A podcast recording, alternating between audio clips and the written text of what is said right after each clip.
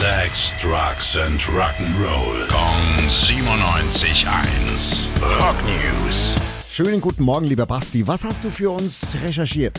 Guten Morgen, Billy. Slash, Gitarrist bei den Gunners, ihr wisst schon, der mit dem Zylinder, ähm, hat in einem US-Radio-Interview ein bisschen über die Zukunft der Band geplaudert. Ähm, Zwei große Erkenntnisse. Erkenntnis Nummer eins, die Gunners haben ein paar epische Songs, die erscheinen sollen. There's a couple of epic ones coming out.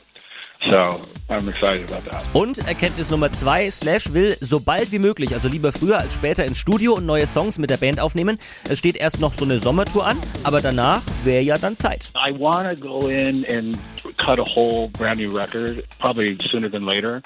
So that's basically it. We have one more tour left to do uh, next summer, and then that'll free us up to be able to go in and work on a new record. Also vielleicht schon Ende 2023 ein neues Album von Guns N' Roses. Wir halten euch da auf jeden Fall auf dem Laufenden. Ich finde es ja schön, dass sich Slash wieder verträgt mit der Axel. Ja, das, da, da kann nur Gutes bei rauskommen. Der Piep, Piep, Piep, die haben sich richtig lieb, glaube ich. Oder vielleicht auch nicht. Rock News. Sex, Drugs and Rock'n'Roll. Kong 97.1. Frankens Classic Rocksender.